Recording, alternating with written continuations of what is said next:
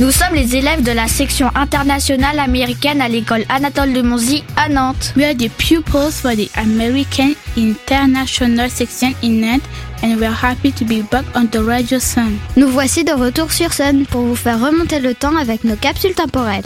We are back on Sun with more time capsules. Each day we will talk about a sport event that will happen in 2023. Chaque jour, nous vous parlerons d'un événement sportif qui se déroulera cette année. Ready for our time capsules? Let's travel back in time. Hope you enjoy the show. Avant de commencer, un peu de vocabulaire pour bien comprendre. A basket, un panier. To toss, lancer. To bounce, faire rebondir. Today, let's travel to the United States of America. Do you know what will happen in August 2023? It's the Basketball World Cup! Here are five facts you should know about basketball.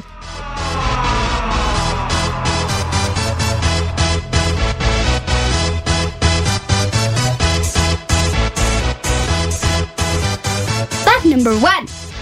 It is very popular in the United States where it began in the 1890s. Fact number two. Basketball is played on a rectangular court. Each end of the court has a basket.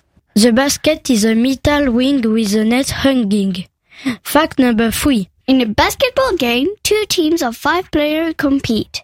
The goal is to score more points than the other team. They score by tossing a ball through a basket.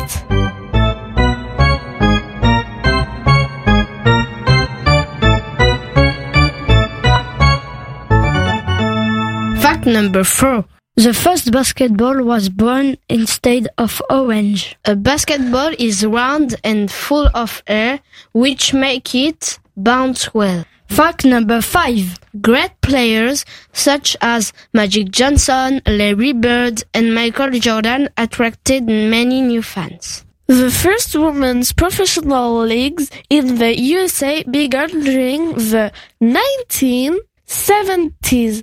Hope you enjoyed learning about basketball! C'était la section internationale américaine de l'école Anatole de Monzy sur Nantes. Vous pouvez retrouver cette chronique en replay sur le sonunique.com. Hope you enjoyed the show. Be ready for more time capsule next time.